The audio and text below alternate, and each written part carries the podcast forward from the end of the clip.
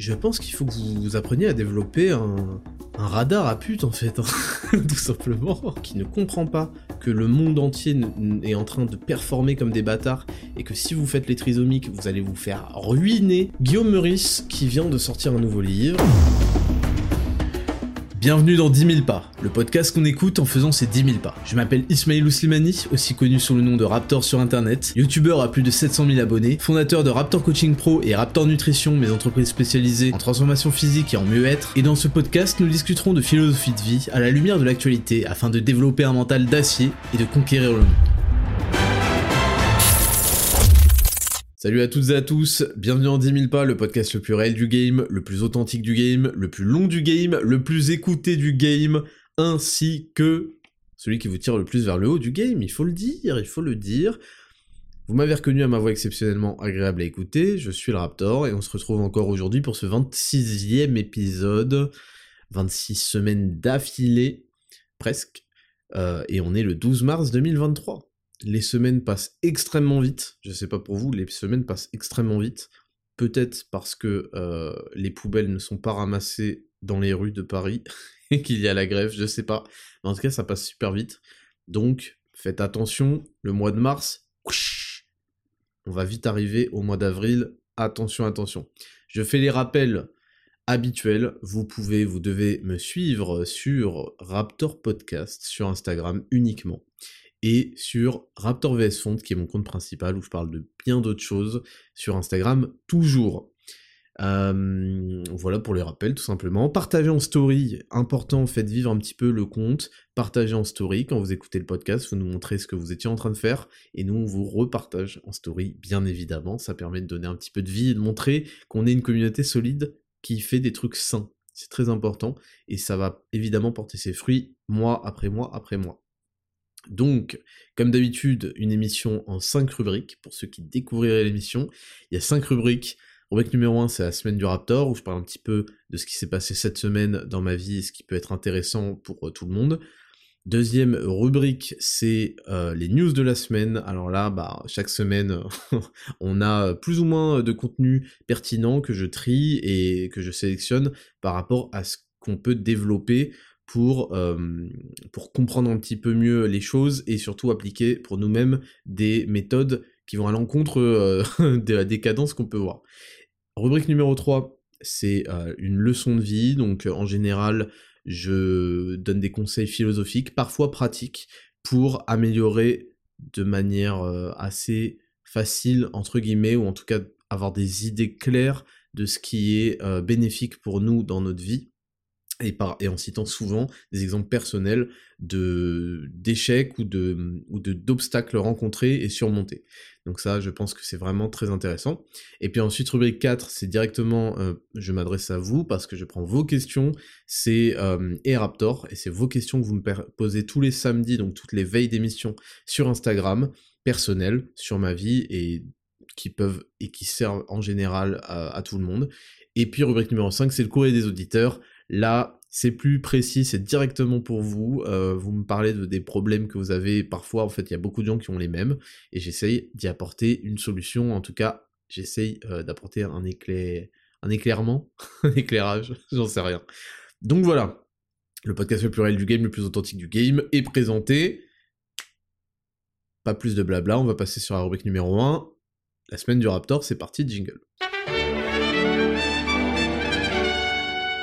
Numéro 1, la semaine du Raptor. Cette semaine, comme je vous l'ai dit, de mon côté, ça s'est passé extrêmement vite. Euh, on a fait gagner les trois personnes là du. On a tiré au sort les trois gagnants du concours euh, Raptor Nutrition.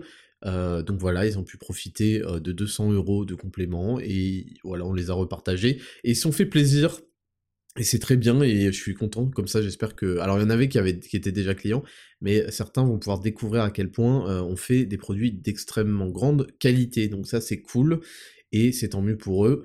Donc ça c'était un petit peu euh, l'événement de la semaine, mais sinon c'est compliqué pour moi de parler des semaines du Raptor en ce moment parce que je suis très très très calibré et focus sur le Raptor Coaching Pro, et je veux pas vous spoil, euh, et en gros, il y a beaucoup de travail sur le prochain programme Zero to Hero. Et c'est plus qu'un programme, en fait, c'est un style de vie qui est applicable toute votre vie, en fait. C'est la fin du game, en fait. C'est une fin de game pour tous ceux qui n'ont jamais voulu faire euh, des tonnes et des tonnes dans euh, la muscu, etc.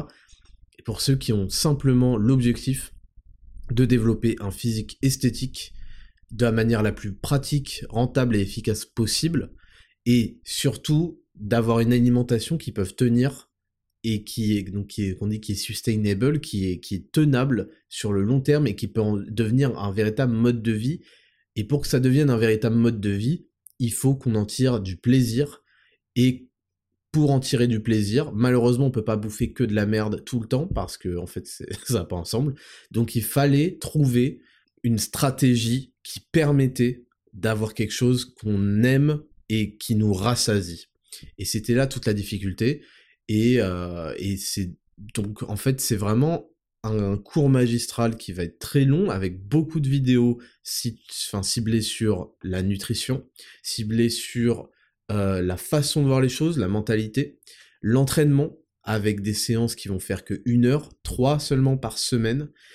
Et c'est quelque chose qui va vraiment apporter la solution pour tout un tas de gens à tout jamais. Donc c'est quelque chose qui m'excite particulièrement. C'est quelque chose que j'ai appliqué depuis presque un an et qui et que j'ai fait appliquer à plusieurs personnes là. Et elles sont toutes unanimes sur la progression, le plaisir non seulement dans la diète, mais à la salle avec une progression permanente et l'envie d'aller s'entraîner.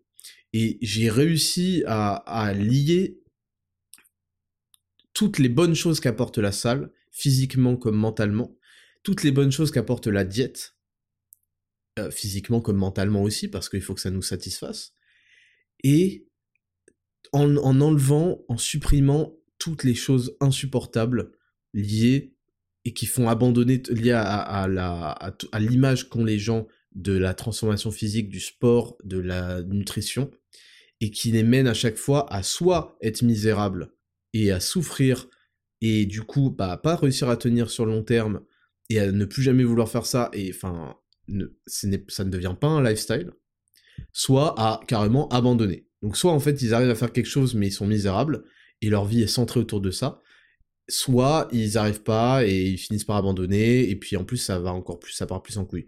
Donc j'ai j'ai vraiment hâte de vous partager ça je travaille énormément là-dessus parce que ça va être l'aboutissement d'une vie de recherche. Moi, je m'entraîne depuis que j'ai 16 ans, et je m'entraîne sérieusement, on va dire, depuis que j'ai 19 ans.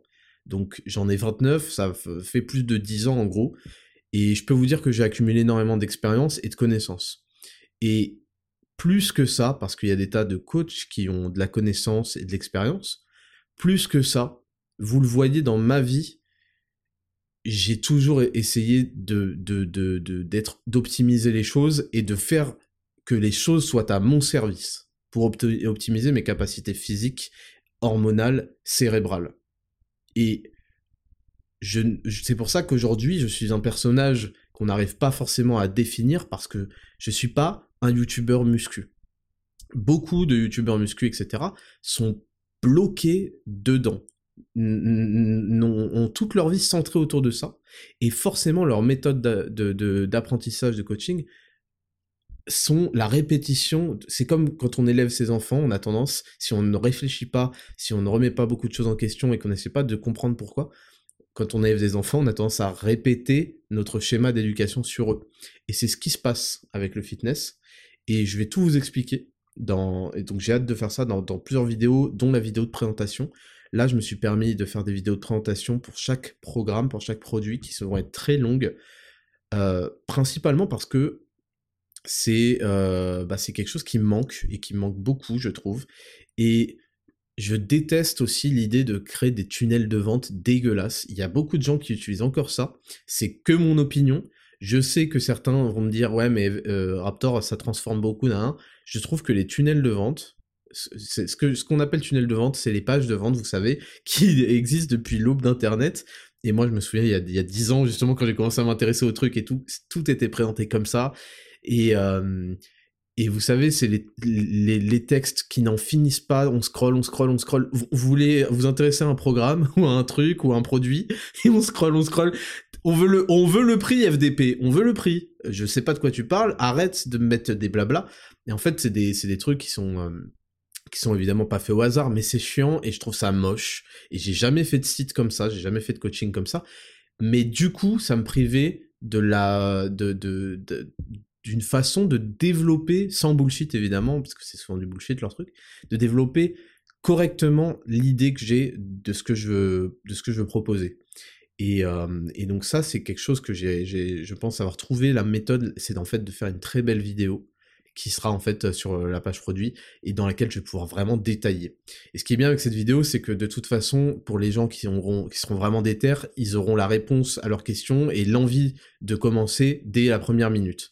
Et pour les gens qui voudront vraiment euh, s'intéresser plus au truc, ils auront toutes les réponses. Ça va me permettre vraiment de développer, parce que j'ai besoin de développer euh, toute cette approche. Et ce sera le cas sur tous les programmes. Donc il y a énormément de travail par rapport à Zero to Hero et par rapport à la refonte intégrale du site Raptor Coaching Pro. Et, euh, donc ça me prend toute la semaine et j'ai hâte parce que je suis super content et, euh, ça me motive vraiment, vraiment, vraiment. J'ai passé beaucoup de temps à travailler sur Raptor Nutrition les derniers mois et là, je, je, je, me mets à fond là sur Raptor Coaching Pro. Raptor Nutrition, c'est très bien, on continue. Et puis il y a un développement de produits qui arrive et qui arrivera euh, fin mai. Et ce sera des produits géniaux. Mais là, je suis vraiment à fond là-dessus. Et donc, je vous disais que bah, cette approche des coachs, c'est quelque chose où ils, sont youtubeurs muscu. Et moi, vous le voyez, je suis... En fait, la muscu enrichit ma vie. L'alimentation enrichit ma vie. Et ça n'a pas toujours, et ça n'a pas toujours été le cas. Ça n'a pas toujours été le cas. J'ai eu des périodes très peu productives où je passais beaucoup trop de temps au sport et que la diète me rendait misérable parce que j'avais pas la bonne approche. Et donc j'ai accumulé toute cette expérience-là. Je sais, j'ai résolu euh, l'énigme, si vous voulez. Je, je pense avoir résolu l'énigme et je l'ai mis en pratique sur certaines personnes et ça porte ses fruits. Donc c'est vraiment génial. Et je vous disais, donc je suis, dans, je suis évidemment connu aussi, surtout pour être un youtubeur dans un peu la politique. Je transforme la politique en truc intéressant d'ailleurs, au passage, et drôle, euh, ce qui a permis des tas de gens d'ouvrir les yeux sur des tas de problématiques.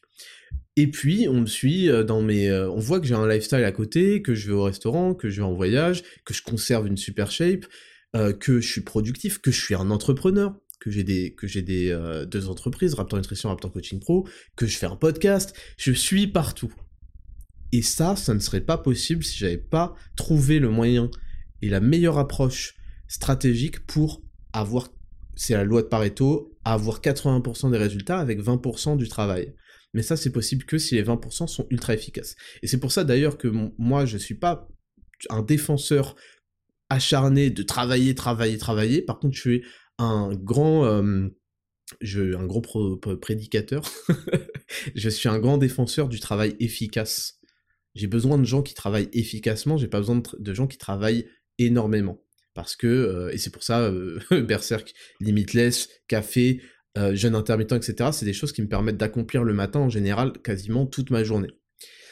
Et voilà, j'ai hâte de ça et j'ai hâte que vous, les gens deviennent des gens complets parce qu'on veut la vie, c'est pas que aller s'entraîner à la salle. Je j'ai été happé moi-même dans ce système-là et c'est un peu tout ce qui est un peu transmis. La vie, c'est pas que souffrir de sa nutrition et la subir. Euh, et se retrouver le soir euh, avec euh, plus rien à manger. La vie, c'est pas que manger 100% sain, parce que ça ne marche pas. Dans mon expérience et dans l'expérience commune, ça ne marche pas. Il faut trouver des meilleurs moyens, sans pour autant manger de la merde. Il faut qu'il y ait énormément de bouffe qui soit de bonne qualité, mais il faut trouver les moyens et les choix nutritionnels qui font qu'on va être très satisfait. Et il faut prendre en compte beaucoup de paramètres, et tout ça doit être mis au service de notre vie. Ça doit améliorer notre vie amoureuse, ça doit améliorer notre vie professionnelle, ça doit améliorer euh, notre, notre, euh, notre niveau de, bonheur, d'épanouissement, et ça doit se répercuter dans notre, nos niveaux de, dopamine, de testostérone, doivent se répercuter dans nos productions euh, personnelles. Et ça, c'est quelque chose qu'on ne trouve pas dans les approches actuelles. Toutes les approches sont trop demande trop d'investissement aux gens et ils n'y arrivent pas. Et c'est pour ça que, voilà, que je j'ai vraiment hâte de faire ça. Il y a énormément de travail parce que vous me connaissez et vous savez que je ne peux pas fournir du travail dont je suis pas euh, fier de ouf et, qui est vraiment au top. Et, euh, voilà, et là, là dans les, je suis en train de finaliser tous les plans. J'ai trouvé les salles, j'ai beaucoup de salles à sélectionner. Euh, j'en avais très peu qui acceptaient de, me laisser filmer, de privatiser, parce que moi, il s'agit pas de filmer avec des fils de pute qui passent à droite à gauche. Il s'agit pas d'avoir une musique de merde qui me déconcentre et qui m'empêche de parler. J'ai besoin d'un espace perso libre, et j'ai fini par trouver cet endroit. Bon, ça coûte euh, pas mal d'argent à, l'heure, mais ça va me permettre d'enregistrer tout le programme, d'enregistrer tout. Enfin, ça va être super. Et vraiment j'ai hâte, vraiment j'ai hâte. Et ce truc, ce n'est pas un programme. Zero to Hero n'est pas un programme. Évidemment, il y a un plan de nutrition qui est adaptable, avec une stratégie qui sera, qui sera vraiment euh, précise euh, et, efficace. Évidemment, il y a un programme d'entraînement qui est précis, qui est justifié, où je vais vous expliquer même comment, comment, euh, comment réaliser certains exos d'une manière détournée pour en obtenir autre chose que ce qu'on voit dans le bodybuilding classique, etc. Mais c'est un style de vie qui est applicable pour toujours. C'est quelque chose que je veux applicable pour toujours, c'est-à-dire qu'aujourd'hui, le mec qui veut avoir la muscu, la nutrition au service de sa vie, que ça renforce tout dans sa vie, et qu'en plus il a un bête de physique, eh bien, ce sera son guide de vie pour toujours. Et moi, je compte l'appliquer pour toujours, la Zero to Hero. J'ai trouvé mon équilibre là-dedans. Et donc c'est un peu comme ça que mes semaines sont aussi productives depuis bah, un an. Vous avez vu que c'est monté en productivité d'un coup, euh, Raptor. Euh, jamais de la vie j'aurais pu euh, tenir autant, parce qu'il y a aussi une, certaine mentalité, mais on n'est pas tous... J'ai beaucoup de discipline, je suis capable de faire les choses, mais on n'est pas tous des, énormes champions euh, capables de sacrifice, capables de faire trois entraînements par jour, euh, euh, bain, glacé, faire des, cuttings là comme les mecs qui font des qui font des descentes de poids, etc. On n'est pas tous programmés pour être ça, et même quelqu'un comme moi qui pourtant j'ai de la discipline, j'ai de la volonté, il y a des choses que on ne peut pas faire tout simplement parce qu'elles sont pas intelligentes et elles demandent trop d'investissement, etc.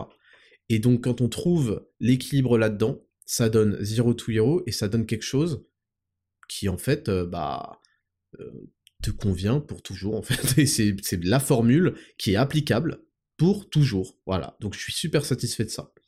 Et, euh, et voilà. Et donc j'ai hâte de vous le proposer. Et évidemment, quand on veut plus que les 80%, quand on veut aller chercher plus, et puis qu'on aime ça, etc., bah il n'y a aucun souci, et c'est à ça que servent les programmes personnalisés.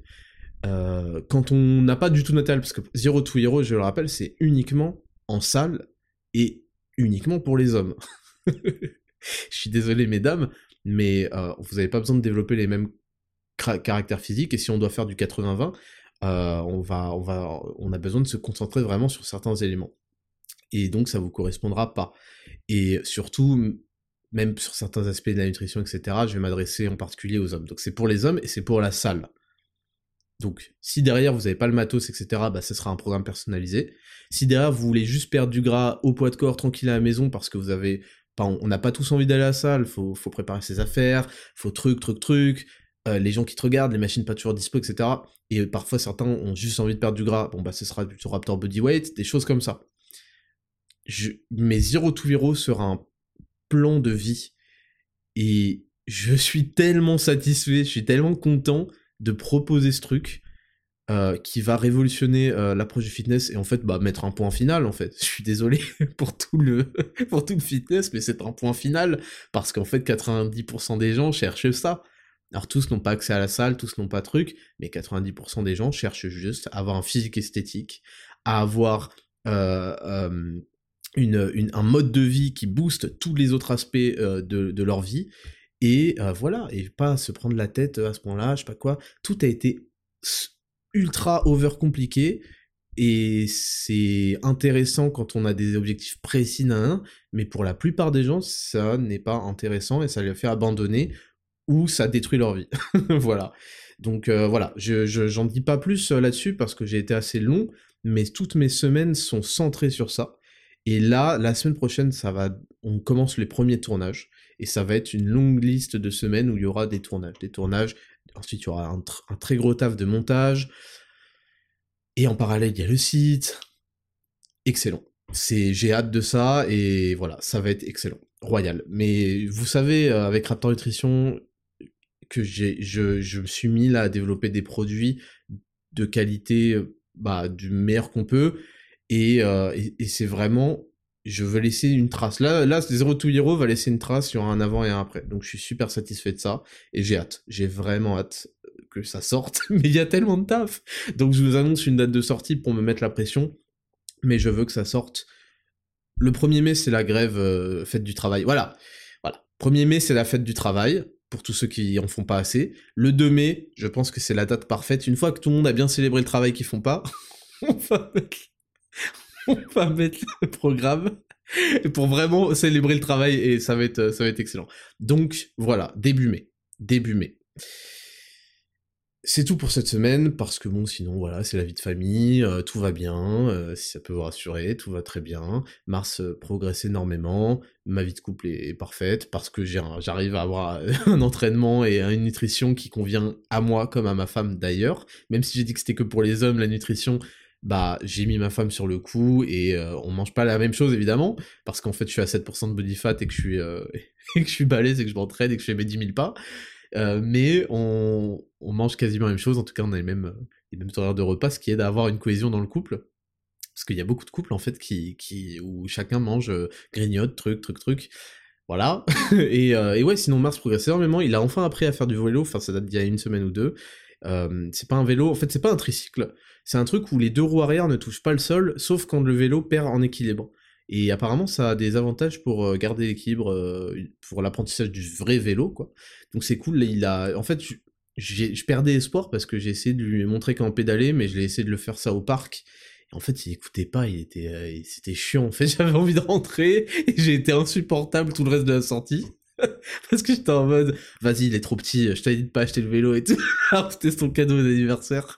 Mais des fois, je suis horrible. Mais bref, je suis trop exigeant et, euh, et, en fait à la maison donc euh, il a fallu transformer le salon euh, et une partie d'un couloir en piste cyclable si vous voulez je lui ai montré je lui ai montré avec ses jambes en fait je lui ai pris ses genoux pour faire actionner en fait il faut vraiment comprendre le mécanisme de pédaler ça paraît facile et, et, et, comment et intuitif mais ça l'est pas forcément parce que il y a un truc quand vous vous appuyez parce que vous pouvez dire appuie sur la jambe mais après faut tirer la pédale derrière pour réactionner le truc bref donc j'ai essayé de lui montrer et, il l'a appris très vite juste après en fait. Donc il y avait des gens qui m'avaient conseillé sur Instagram de faire ça.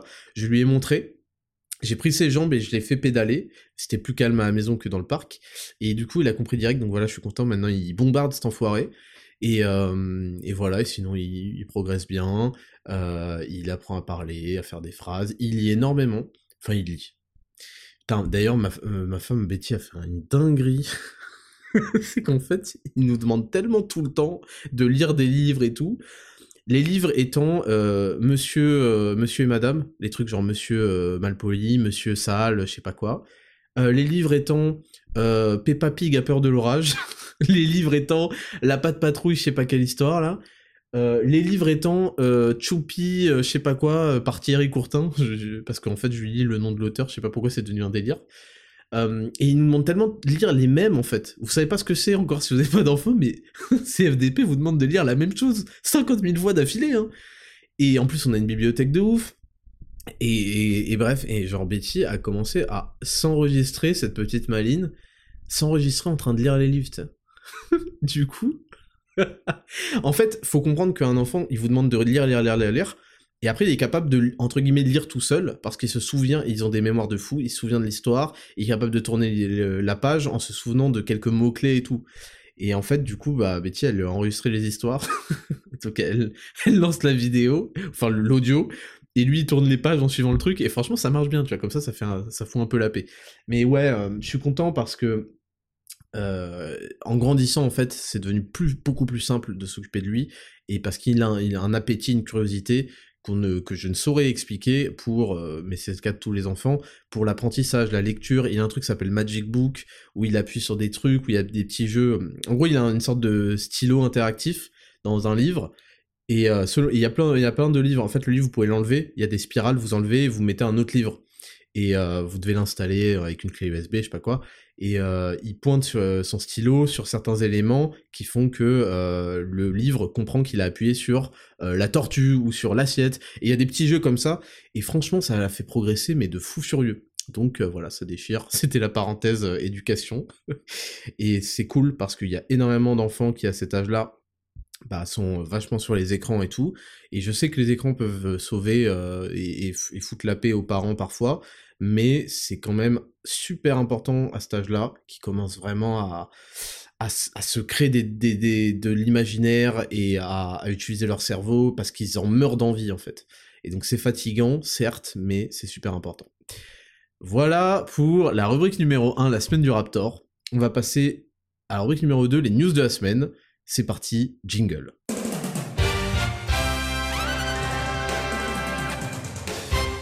Rubrique numéro 2, les news de la semaine. On commence avec euh, la petite news euh, rigolote de la semaine. Euh, vous savez que j'adore commencer avec une news rigolote. C'est le Salvador qui a réduit par miracle entre 2015 et 2023 son taux d'homicide de 103 pour 100 000 habitants à 2,5 pour 100 000 habitants. Donc il l'a divisé par 50.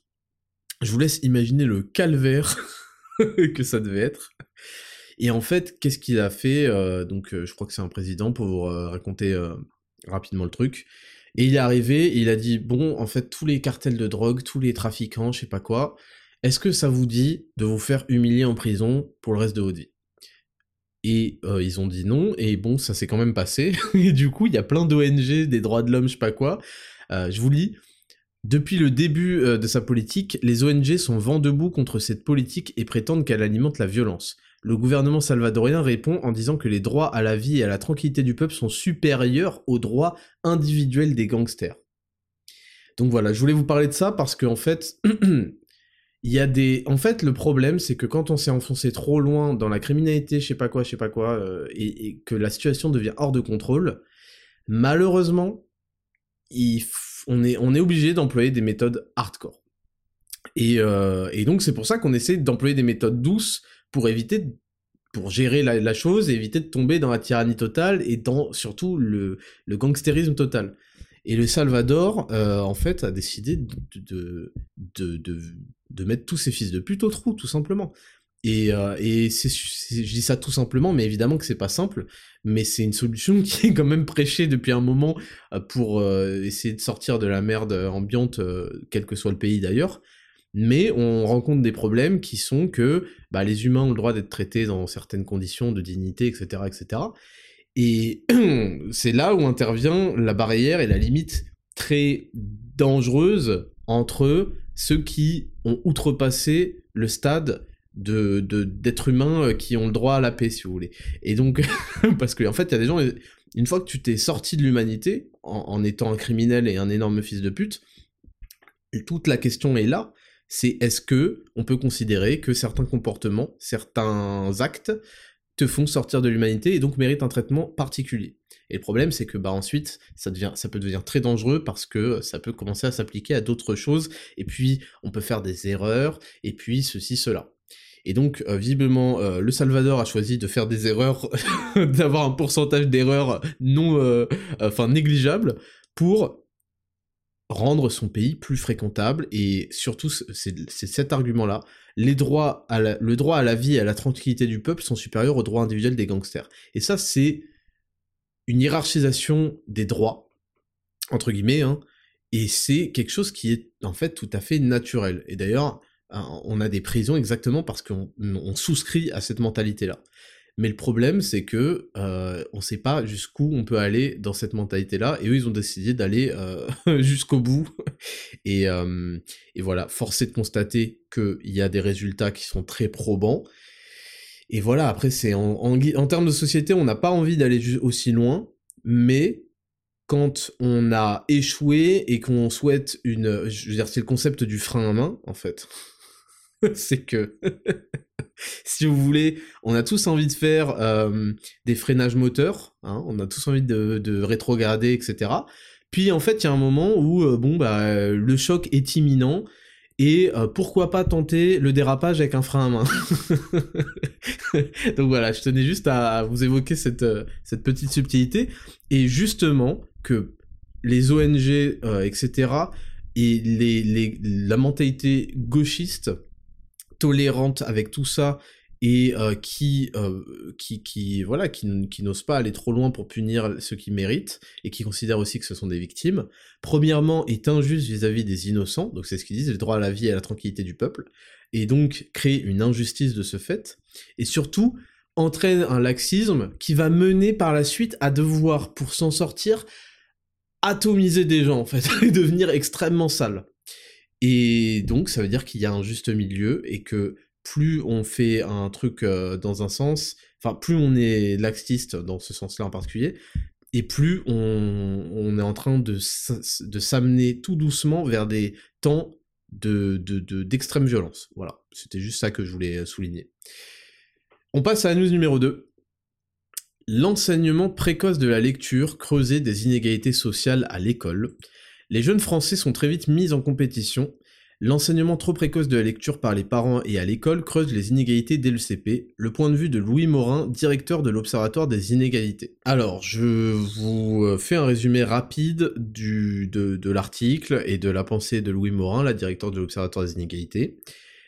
Il part de l'observation que, visiblement, euh, à l'entrée en CP, les élèves issus de milieux euh, moins favorisés arriveraient avec environ 500 mots de vocabulaire, les élèves moyens arriveraient avec 1000 mots, et les élèves issus de milieux favorisés arriveraient avec 2500 mots. Et surtout arriveraient avec une pré-connaissance des, techniques pour lire, en fait. Et donc que, en CP, se creuserait déjà un écart qui, en fait, amènerait un écart définitif, apparemment, pour euh, la suite de la vie, sur la vitesse d'apprentissage de la lecture, parce que nous explique que en fait, euh, si on a trop peu de mots de vocabulaire arrivé à 6 ans, eh bien la, lecture, c'est ce qu'il explique, la lecture est plus difficile, visiblement, qu'un mec qui a beaucoup plus de vocabulaire. Et il nous explique aussi que, pro, euh, Andrew et sa solution, c'est de repousser d'un an l'apprentissage de la lecture, à 7 ans donc. Et il nous dit que les pays scandinaves apprennent à lire à 7 ans et que au classement PISA, ça les... ils sont très bien placés, contrairement à la France qui s'enfonce chaque année après année après année. Donc il nous prend un exemple et voilà, il nous dit bah, les pays scandinaves ils apprennent à lire à 7 ans. Voilà pourquoi euh, c'est pas un problème parce qu'ils sont toujours très bien classés et que justement ça permet de réduire l'écart qu'il y a entre euh, des euh, populations défavorisées et d'autres. Donc maintenant que c'est posé, je vais vous dire exactement pourquoi tout ce qu'il dit est de la merde. selon moi. Premièrement, en gros, il est, premièrement, déjà dans la mentalité du truc, il est en train de faire un nivellement vers le bas en disant que les petits enculés, déjà, il y a énormément de haine vis-à-vis de ce qu'il appelle la bourgeoisie, euh, c'est-à-dire en fait des parents qui vont mettre les moyens et le temps et l'attention nécessaires pour euh, aider leurs enfants. Je rappelle que élever ses enfants, au, sens propre, élever ses enfants, c'est les tirer vers le haut. Parce qu'on est censé leur donner tous les outils pour que, arrivé à l'âge adulte, ils sachent se débrouiller. Donc élever ses enfants, c'est faire en sorte, faire le mieux, faire dans leur intérêt. Donc en fait, c'est un, un, comportement à encourager. Et il nous explique que en fait, les bourgeois sont obsédés, les classes euh, favorisées, hein, euh, comme si elles étaient favorisées, par autre chose qu'eux-mêmes, euh, comme s'il y avait l'État, justement c'est bien le contraire, hein, mais comme si euh, une puissance au-dessus leur donnait des trucs et donnait pas aux défavorisés. Euh, ah, comme si c'était pas des générations et des générations de travail pour se pour se hisser là et d'économie et de, de bref. Donc il dit que ces gens-là sont obsédés par la compétition et que c'est ce qui les a fait arriver à leur, à leur stade social, ok, pourquoi pas, et qu'ils sont tellement obsédés par la compétition qu'ils vont essayer de surpréparer leurs enfants, et que donc ces enfants surpréparés vont arriver et enculer le game trop vite, et que ça se fait pas pour les autres. Donc, premièrement, il y a un pointage du doigt de, de, quelque chose qui est décrit comme étant négatif, comme étant issu d'un égoïsme, et d'un et d'un, truc d'enculé, quoi, d'être, de, nourrir de la compétition. Et premièrement, ça, euh, même si c'était vrai, bah c'est infernal en fait de dire que les gens qui travaillent plus sont des bâtards pour ceux qui travaillent moins. C'est euh, une mentalité de loser. Et en plus, c'est faux.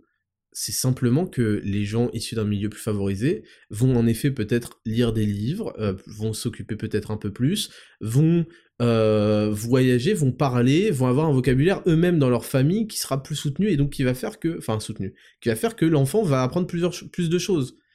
Et c'est grossier de dire ça, parce qu'en de dire qu'ils sont obsédés par la compétition, je sais pas quoi, parce que moi, ça m'étonnerait que les familles en fassent non plus plus que ça, euh, plus que, parce que, bon, bah, moi, je vois plus euh, des gens qui euh, ont un peu le, fardeau de devoir s'occuper des enfants la, le week-end et ils sont très contents qu'ils aillent à l'école. Ça, c'est la première chose. Deuxième chose, attendez, on, on arrive à l'école à 6 ans depuis quand? L'école, aujourd'hui, elle est obligatoire à partir de 3 ans. Donc en fait, le mec est en train de dire qu'il y a un problème d'inégalité scolaire, alors que c'est le fruit. Euh, les mecs arrivent à 6 ans, sont le fruit de la, putain d'école. À un moment, qu'est-ce qui se passe en maternelle? Vous vous branlez ou quoi? C'est justement un échec si, si ils considèrent que les mecs arrivent avec 500 mots, ce qui est très peu. Hein. 500 mots à 3 ans, normalement, on les a. On s'en rend pas compte parce qu'on comprend pas euh, ce que c'est des mots, c'est comme les pas, on se rend pas compte qu'on fait 10 000 pas, mais les mots, on en a énormément parce qu'il y a énormément de choses à décrire, etc. Et 500 mots, c'est pas un vocabulaire fleuri, hein. 500 mots, c'est à près à 3 ans. Hein. Euh, donc, qu'est-ce qui se passe de 3 à 6 ans, en fait, pour ces, pour ces enfants Qui soient issus de classes truc, truc, truc, justement? C'est l'école qui est censée être le moyen euh, de leur proposer, de leur proposer, euh, de les tirer vers le haut et de leur les extraire tant d'heures par semaine d'un milieu euh, familial où peut-être que les parents les calculent pas, peut-être que les parents sont au travail non-stop, peut-être que ceci, cela, et donc c'est cette école qui est censée faire son boulot, même si c'est à la maternelle. Et donc le mec nous dit, il y a un problème d'inégalité à l'école, alors que ça fait trois ans qu'ils sont à l'école. Donc ça euh, ne tient pas. Ensuite, il y a un truc que moi je comprends pas, c'est que, alors certes, j'imagine que connaître plus de mots, ça permet quand on va apprendre à lire, de faire ah oui je connais ce mot ah oui euh, euh, moto ah oui voiture. Bon si on connaît pas voiture et moto à 6 ans faut quand même euh, forcer parce qu'en fait il y a que les mecs avant la révolution industrielle qui sont autorisés à pas connaître moto ou voiture. Mais je comprends que en ayant plus de mots de vocabulaire on, on, ait une compréhension, parce que la lecture c'est peut-être aussi de la compréhension, sinon on lirait des... On, sinon on apprendrait à lire des, des, textes en elfique, quoi, parce que à la limite, mais on comprend pas ce qu'on dit. Donc il y a une part de compréhension qui accélère le processus, évidemment, mais euh, quand même, euh, la lecture c'est simplement une méthode qui dit que associer deux lettres ensemble forme une syllabe. Associer parfois trois lettres ensemble, etc., etc. Donc, euh, pourquoi est-ce que connaître 500 euh, mots de vocabulaire en plus qu'un autre permettrait de mieux comprendre que quand on associe B et A, ça fait bas? Donc, c'est vraiment quelque chose que je comprends pas. Et enfin, dans la solution qui est proposée, c'est-à-dire de repousser d'un an euh, l'âge de la, de la lecture, mais en fait, gros, c'est pas une solution parce que aucun parent va, enfin, genre, si, puisque les parents des milieux favorisés éduquent mieux leurs enfants, leur apprennent plus de trucs, bah, plus tu vas creuser le, nombre d'années où on va arriver à un niveau qui est quand même le niveau de base pour l'apprentissage. Apprendre à lire, c'est un prérequis évident. Plus on va repousser cet âge-là, plus l'écart va se creuser. Donc ça n'a aucun sens. Euh, c'était à la maternelle de faire ce qu'il fallait pour que les enfants arrivent avec un niveau globalement équilibré, même s'il y aura toujours des gens au-dessus, et c'est pas un problème. Et l'école, en fait, ne doit pas être vue par toute cette classe euh, de, profs là ne doit pas être vu comme un élément qui arrive pour moyenner le niveau, mais comme un élément qui arrive pour prendre les gens et les tirer vers le haut, quel que soit le niveau de départ. Si un mec arrive avec 1000 mots de vocabulaire, on va le tirer vers le haut plus possible. Un mec qui arrive avec 2500, on va pas le mettre de côté. On va aussi le tirer vers le haut. Et le but, c'est qu'ils convergent tous vers quelque chose de supérieur. Le but, c'est pas de faire ok, euh, les bons, il faut diminuer votre niveau, les mauvais, comme ça, vous avez moins à rattraper. Bon, ça, c'est une vision de fils de pute, en fait. Euh, en, termes de compétitivité, puisqu'il parle des classements PISA, et on va, on va finir là-dessus. Enfin, faut être un gigantesque guignol. Et encore une fois, c'est une injustice vis-à-vis des élèves qui sont plus doués. Et je suis désolé de le dire, il y en a. Il y a des élèves qui sont tout simplement plus doués, qui ont plus d'appétence, qui ont plus de trucs, il faut tirer, essayer de tirer tout le monde vers le haut, essayer de, de, créer cet, cet intérêt, cette curiosité qu'ont naturellement les enfants et la développer et la titiller avec les bonnes méthodes. Mais c'est une méthode de FDP euh, et injuste pour ceux qui en fait ont des, des, dispositions super favorables et qui pourraient être aussi, mais ça en manque de moyens, hein, mais qui pourraient être aussi isolés tout simplement pour en faire des groupes d'élite. Et il n'y a aucun souci en fait à ce qu'il y ait des groupes d'élite, voilà, dans les classes, du petit niveau au plus grand, et voilà, je, pense que chacun doit essayer de converger vers le, maximum, le niveau asymptomatique, pardon, on va dire, asymptomatique, n'importe quoi, le niveau asymptotique, et, et, euh, voilà, et c'est évidemment pas ce qui est possible, il faut beaucoup plus de moyens, c'est pour ça qu'il va y avoir un énorme développement de l'établissement, des établissements privés dans, l'avenir, pourvu qu'ils soient pas non plus complètement fliqués. Mais voilà. Et pour finir, euh, le mec prend en exemple les pays scandinaves, comme si, en fait, le niveau PISA était défini par un seul élément qui est la lecture à 7 ans. Mais gros, euh, toute ton école est à la ramasse, en fait. Euh, c'est pas parce que les mecs ont appris à lire à 6 ans, et que c'était trop tôt, visiblement, alors qu'en fait, les, enfants peuvent apprendre à lire à 5 ans. Euh, voire, même plutôt pour certains plus doués. C'est juste une histoire de, bon, bah, 6 ans, c'est le, le moment où voilà, c'est pour, pour que tout se démarre à un certain âge, on a donné un âge de départ mais c'est pas en repoussant ça qui fait que, euh, que la, Scandinavie ou je sais pas quoi euh, est, à son niveau actuel. Aujourd'hui, la France, elle est à la ramasse, c'est pas parce que les élèves apprennent à lire en CP, en fait. c'est pour tout ce qui se passe entre 6 et 18 ans, si tu veux. Donc, euh, bref, c'était encore, encore une un observateur des inégalités qui cherche à, à moyenner tout le monde. Donc, moyenner tout le monde, ça veut dire ne pas élever les gens, les élèves, là où il pourrait atteindre, euh, au niveau qu'il pourrait atteindre et là où il devrait aller, mais juste à la moyenne, et surtout descendre les autres, parce que euh, faut pas aller trop vite, faut, faut descendre, vous êtes déjà en avance, c'est bon. Et voilà, c'est, c'est de la merde. Et, vraiment, ce qui m'a dérangé dans le discours, c'était de pointer du doigt les parents qui prennent à cœur d'élever leurs enfants et qui prennent à cœur de pas leur mettre des, tablettes tout le temps, de pas euh, dire, je sais pas, euh, de, discuter avec eux, de leur euh, apprendre des choses, tout simplement. Enfin, c'est la putain de base, en fait. Et de dire, ouais, c'est des enculés qui sont compétitifs et que, déjà, depuis quand la compétition est une mauvaise chose? L'école est une compétition, qu'on le veuille ou non, parce qu'en fait, il y a un moment où il y a de la sélection, il y a un moment où, quand tu as des meilleures notes, tu as accès à ceci, cela.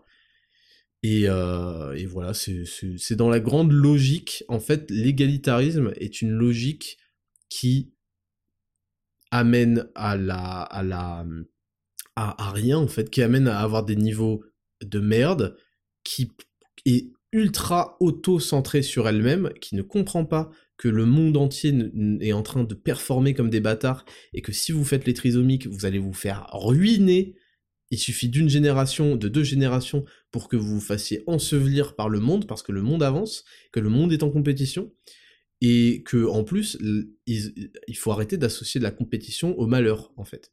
La compétition, en particulier pour les hommes, ça représente tout pour nous. c'est tout, c'est ce qui nous fait kiffer notre vie, en fait. C'est ce qui nous donne un, un horizon. Et CFDP sont en train de dire, ouais, la compétition est en train de ruiner, euh, je sais pas quoi, allez, ta gueule. Donc voilà, il y a beaucoup d'autres choses à dire, mais j'ai pas envie d'être beaucoup plus long, euh, je pense que j'ai soulevé l'essentiel. Et on finit avec quelque chose qui s'en rapproche. Guillaume Meurice qui vient de sortir un nouveau livre, et donc, euh, donc Guillaume Meurice, c'est... Euh, c'est... c'est un gars sur France Inter.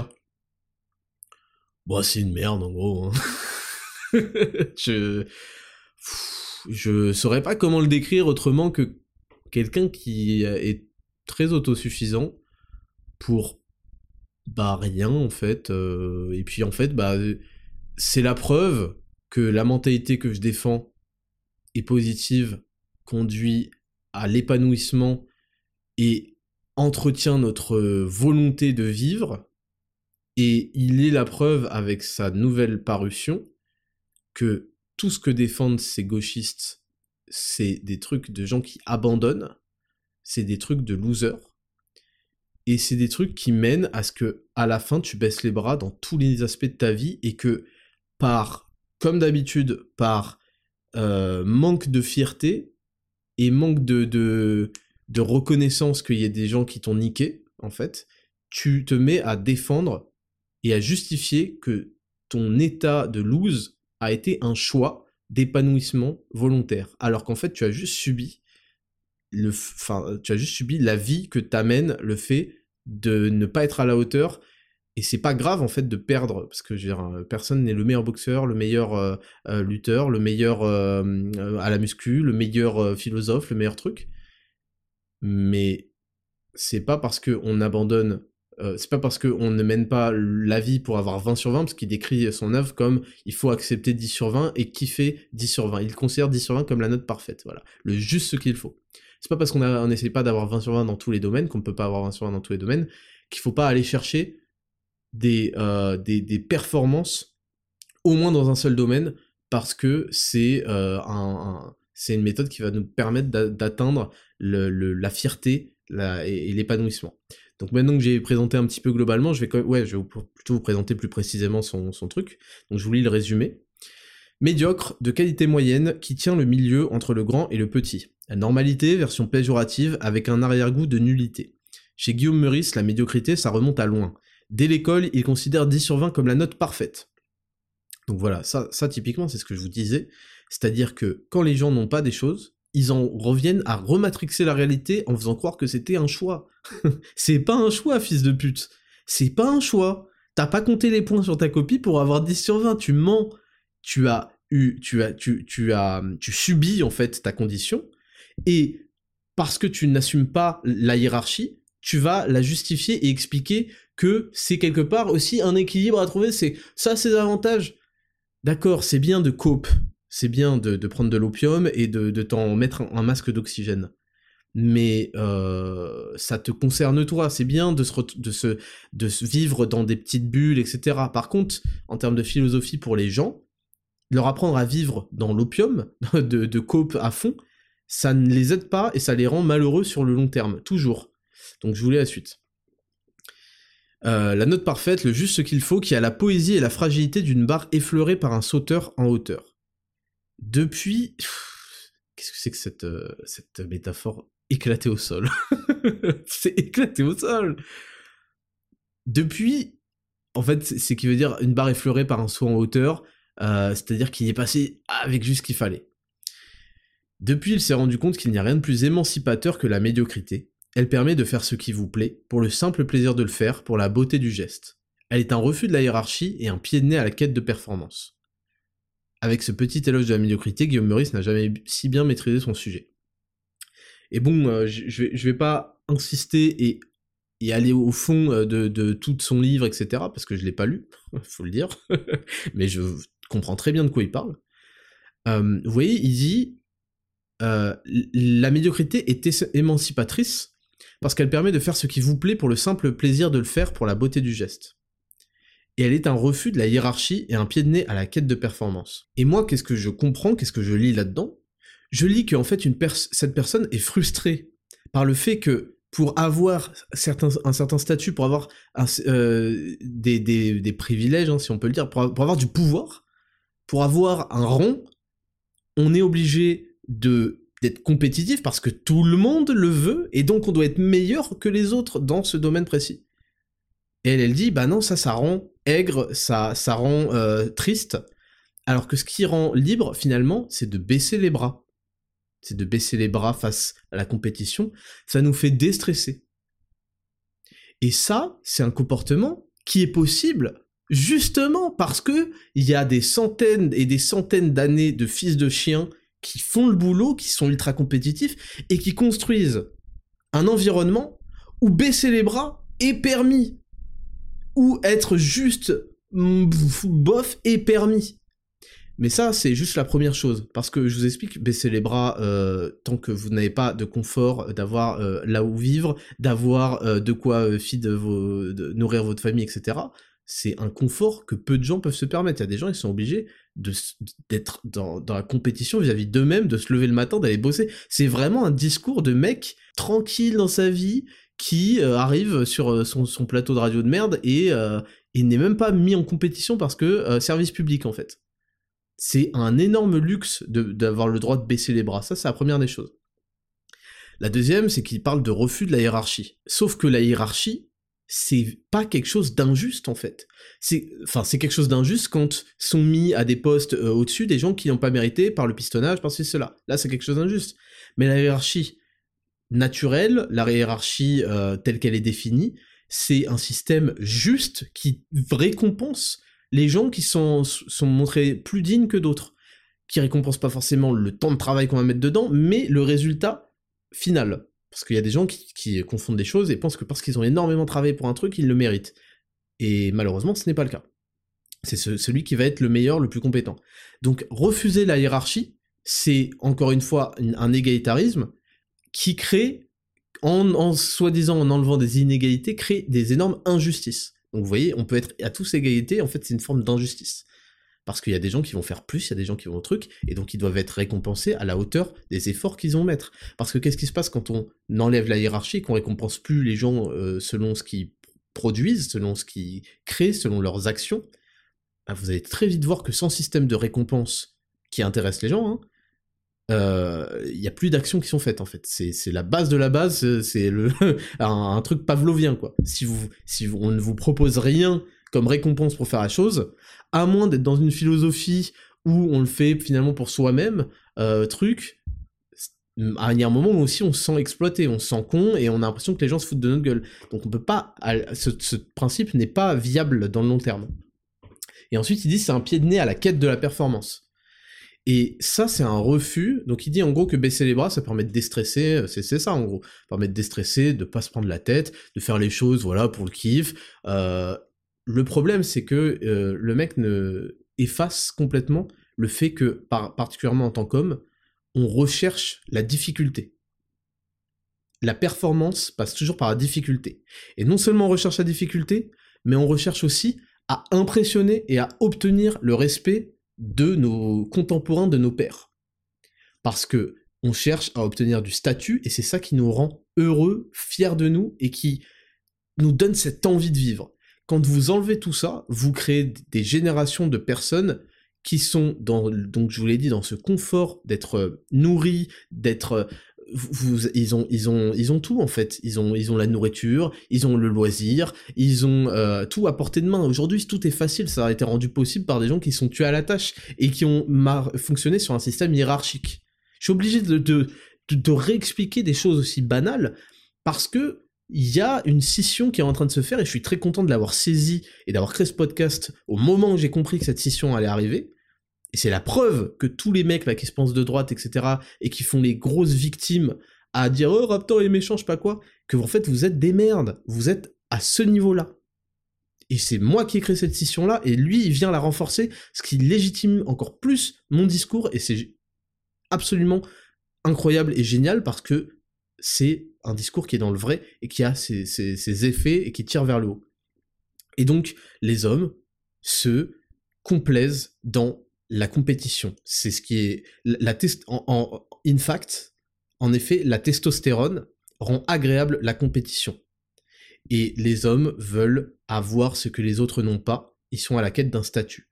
Et on peut avoir une réflexion philosophique sur mais finalement, euh, pourquoi C'est très nihiliste. Finalement, pourquoi On va tous mourir? Pourquoi chercher ça? Euh, On pourrait tous être heureux, je sais pas quoi. Sauf que fils de pute, fils de pute, euh, si le monde agroalimentaire ne cherchait pas la performance comme des enculés, et le rendement, bon, même si ça a son lot de, négativité, hein, espèce de petite merde, tu serais pas nourri, tu vois ce que je veux dire? Ta philosophie de, fainéantise repose sur le travail des autres. Autrement dit, tu es un parasite qui profite de, qui n'a même pas conscience du privilège qu'il a, puisque le, ce privilège est vachement dans son vocabulaire, pour commencer à faire toute une réflexion sur pourquoi euh, se masturber 36 fois par jour, finalement, euh, peut être un goal de vie. Et euh, non, en fait, ça fait tomber dans la dépression, et j'essaie de pas trop en dévoiler parce qu'on va, on va en parler dans la rubrique 3. Ça amène les hommes à la dépression. Les hommes ont besoin de prouver, d'acquérir du statut, de prouver.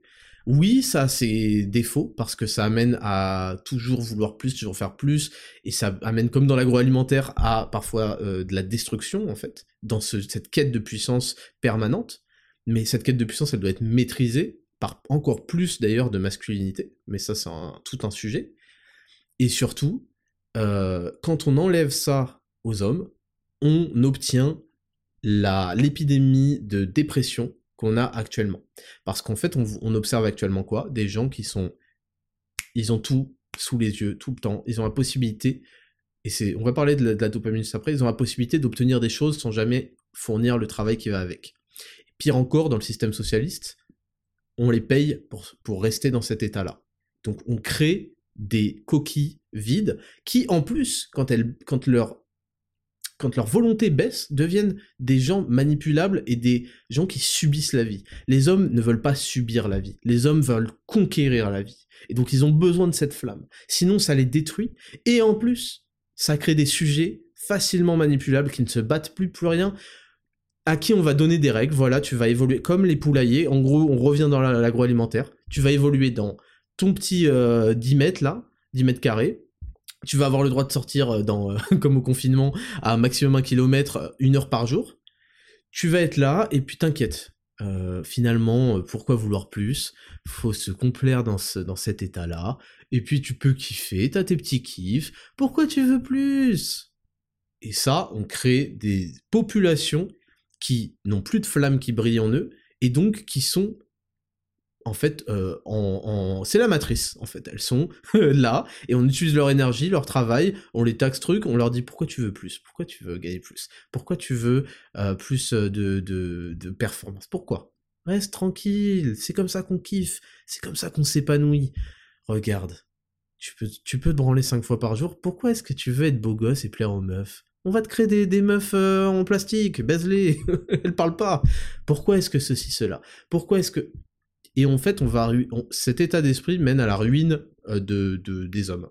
Et c'est ça que je voulais juste dire, c'est que c'est très bien qu'il y ait cette scission, c'est très bien qu'il y ait des gens qui pensent comme ça, parce que ça creuse l'écart, mais je rappelle qu'ils pensent comme ça uniquement parce qu'on leur met des conditions euh, d'environnement qui permettent d'être fainéants, parce que ça se repose sur le travail d'autres, en fait, et surtout que ça mène au malheur et à la dépression parce qu'on n'a plus de but dans sa vie, et un homme a besoin de projets, et c'est ça qui a détruit les gens pendant le confinement, c'est qu'ils pouvaient plus se projeter en avant, parce qu'ils savaient pas quand est-ce que ça allait se terminer, que faire, et les imprévus et trucs. Sans projet, les hommes tombent. Et donc, les gens euh, qui défendent ça sont évidemment euh, des, énormes, des énormes, euh, ont été une énorme responsabilité, mais de toute façon, n'arriveront à convaincre que les gens déjà convaincus. Et qu'est-ce qui fournit pire que ça Et moi, c'est ça qui m'embête.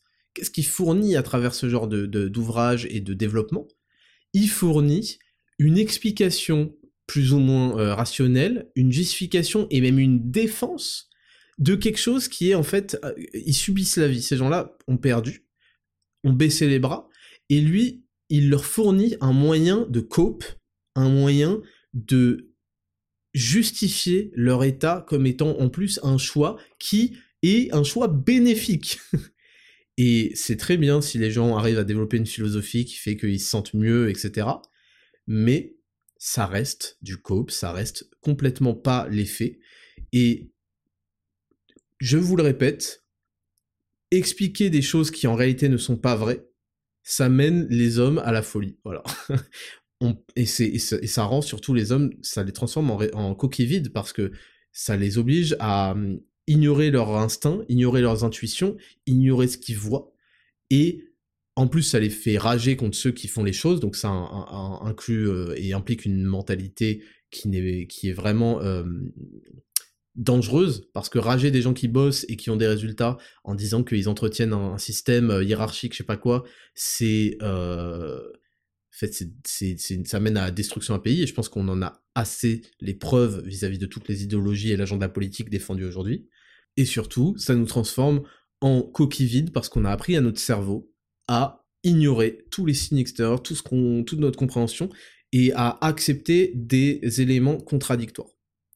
Donc euh, voilà, c'est, mais c'est très bien, moi je suis très content qu'il sorte ce livre-là, je suis très content qu'il y ait plein de, gens qui s'y retrouvent, parce que malheureusement le monde euh, va, évoluer, va évoluer et évolue de manière très brutale entre ceux qui font les choses, qui agissent, qui prennent soin d'eux, qui se développent physiquement, qui se développent euh, mentalement, qui sont proactifs de leur vie, et ceux qui sont passifs. Malheureusement, la démocratie se sert.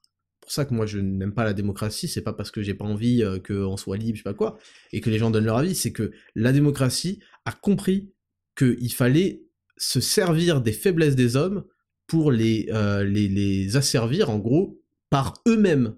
Et donc, on va avoir des nombres croissants et croissants de petits fils de pute qui vont abandonner, qui en plus ne respectent même pas la, hiérarchie, et nous font tout un truc où on est tous équivalents. Et ça, bah, ça va permettre aux classes dominantes, finalement, de, de, de, de, de garder le, l'exclusivité et le privilège d'avoir tout dans ce monde, pendant qu'ils vous convaincront que vous n'avez pas besoin d'avoir quoi que ce soit. Vous n'aurez rien et vous serez heureux et ça reposera uniquement sur tous les petits fils de pute convaincus et qui ont sauté sur l'occasion de trouver des alibis et des justifications à leur médiocrité. Non pas que je leur souhaite du malheur, justement j'aimerais euh, les convaincre que ce n'est pas comme ça qu'ils vont atteindre l'épanouissement et le bonheur. Hmm, je, je, chacun ensuite fait sa vie, par contre c'est hors de question de supprimer, de remettre tout à zéro, d'égalitariser tout ça, quand il y a des gens, c'est injuste en fait pour tous ceux qui vont fournir le travail. Et là, il va y avoir une véritable scission, et c'est pour ça que j'écris ce podcast, et c'est... Je, le sens en fait depuis, euh, depuis plusieurs mois, que c'est l'élément déterminant et décisif dans l'avenir. Donc voilà, je voulais vous lire euh, pour finir quelques avis euh, de gens qui ont kiffé ce, livre. Euh, j'ai été tenté de lui mettre 2,5 étoiles pour être raccord avec le sujet et la couverture du livre, pour dire il est médiocre comme lui, comme moi, comme vous. Je l'espère en tout cas. Et si je lui mets 5 étoiles pour signifier ce que cela m'a fait rire, sourire, réfléchir, je rentre dans le système d'évaluation perpétuelle dans lequel nous évoluons sans même nous en rendre compte. Vous voyez, ils sont très intelligents, eux. Ils ont compris que, oh là là, on, a, on, est noté, on a des évaluations. Euh, non pas que c'est pas un, un système qui, qui est... Euh, qui, est hors toute critique, mais euh, en dehors de toute critique, mais les gens se croient intelligents. Oh là là, vous avez vu qu'il y a des gens qui sont au-dessus et tout. C'est tellement, on est tellement habitué. Blablabla, bla, bla, car oui, il faut l'avouer, c'est un livre de gauche si ce terme signifie encore quelque chose aujourd'hui. Il se moque de l'esprit de compétition, lui préférant celui de coopération. Il se moque de développement personnel qui suggère que vous êtes responsable de tout le bonheur-malheur qui vous arrive. Il se moque de l'hypocrisie générale qui consiste à se penser au-dessus des autres et d'acquérir tous les totems qui en attestent aux yeux de ceux-ci. Alors, au passage, euh, l'hypocrisie générale qui consiste à se penser au-dessus des autres, c'est précisément quand on cope euh, alors qu'on n'a rien fait pour euh, déjà se niveler tout par le bas et dire qu'on se vaut tous, et quand on se pavane avec de la supériorité morale. Donc en fait, ça les concerne complètement. Et je vous en lis un autre.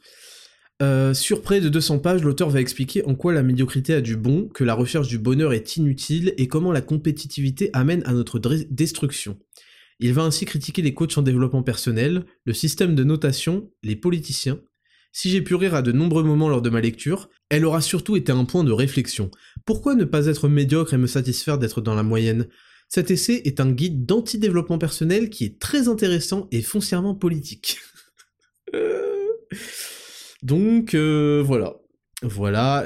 Le problème aussi de ces gens, c'est qu'ils ne comprennent pas en fait ce que ça veut dire être dans la moyenne et que la moyenne est définie par le bas et le haut et que quand il n'y a plus que du bas, la moyenne baisse. Et oui, parce qu'en fait, il y aura pire que vous, et vous, si vous tout le monde est moyen, la moyenne baisse.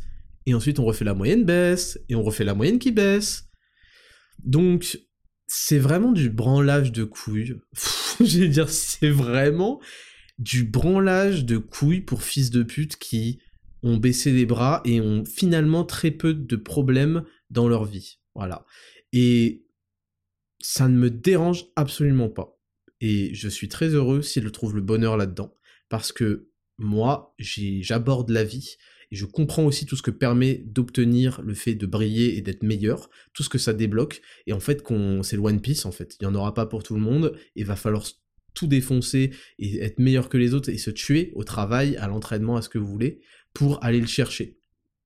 Bon, la différence du One Piece, c'est qu'il y a quand même de quoi partager avec tous les mecs qui vont se buter. Mais c'est très bien. Et c'est pour ça que vraiment je vous défends euh, à, fond la philosophie que je développe depuis des mois, notamment à travers ce podcast, qui va vous permettre de creuser l'écart avec ces gens-là. Donc voilà, c'est tout pour la rubrique numéro 2, les news de la semaine. On passe à la... Je pense que c'est une émission qui est déjà assez longue et assez riche.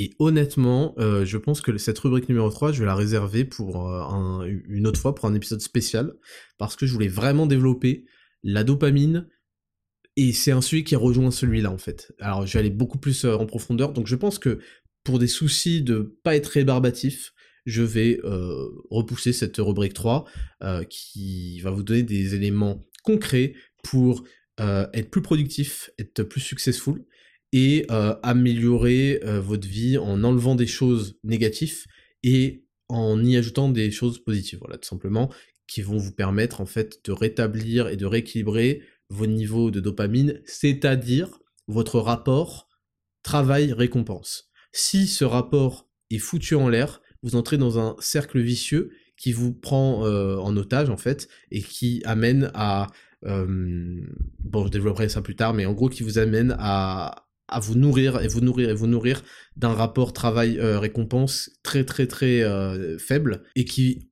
empêche votre cerveau de fonctionner sur un autre mode de un autre système de pensée et un autre système de récompense et ça amène de la négativité pour tous vos projets de vie etc donc je vous propose plutôt que de continuer sur cette lancée de la repousser la semaine prochaine pour avoir quelque chose qui me permettra aussi de de pas dire comme je vous l'ai dit tout à l'heure ou je sais pas quoi et de vraiment re-entrer dans le sujet de A à Z. Et je reviens une dernière fois sur ce sujet pour finir. Euh, la mentalité de Guillaume Meurice, c'est la mentalité de quelqu'un qui, parce que il y a trop d'efforts à mener pour mener la compétition, parce qu'il y a beaucoup beaucoup beaucoup de gens en liste et que euh, il faut fournir vraiment beaucoup beaucoup plus que la moyenne, comme il dit, pour justifier le fait qu'il a qu'il n'a pas envie de fournir le travail qu'il faut, il va chercher à casser toute l'entreprise derrière euh, de la compétition. Et c'est en permanence ce qui se passe euh, dans le logiciel gauchiste, c'est que quand un truc euh, ils ne sont pas prêts à fournir des efforts pour le réaliser, ils préfèrent détruire et remettre en cause tout le système, parce que c'est un système qui les exclut, parce que le système, pour des raisons de performance, exclut ceux qui ne fournissent pas le travail. Et ça, c'est juste d'un point de vue pratique. Et, là où il ne comprend pas que la médiocrité, quand elle est vantée, mène à l'aliénation et à la dépression et à la tristesse et détruit les âmes, c'est qu'il faut imaginer une vie où, en fait, pourquoi est-ce qu'on mangerait au niveau de l'alimentation Pourquoi Pour comparer sa vie à, un plat. Pourquoi finalement est-ce qu'on ne mangerait pas euh, des, du riz sec avec du thon pour les protéines et euh, un truc de légumes à chaque repas? Pourquoi? Pourquoi il faut essayer de manger des trucs qui, ont plus de goût, plus de plaisir? Et en fait, on se rend compte que une vie à manger de la bouillie qui a juste les, nutriments qu'il faut n'est pas une vie de plaisir. Et en fait, c'est une, euh, comment, une métaphore pour la vie, c'est-à-dire que pour aller améliorer ce qu'il y a dans ton assiette, il va falloir fournir un travail qui va te donner la possibilité, l'accès à ces choses-là.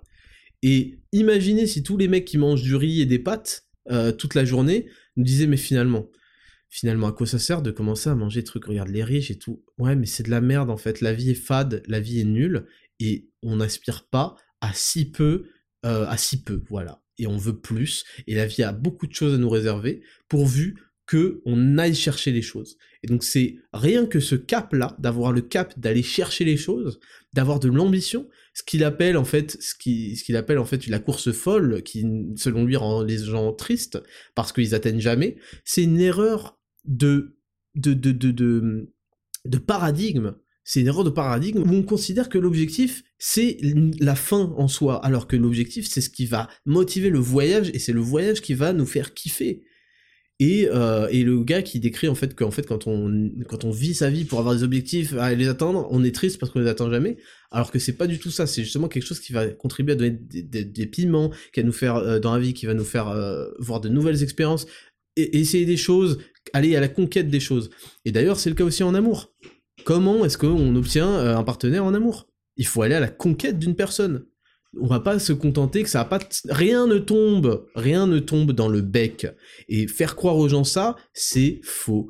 Et si vous ne me croyez pas, pourquoi est-ce que aucune meuf ne vient vous pépon le sgeg? Parce que on doit aller chercher les choses.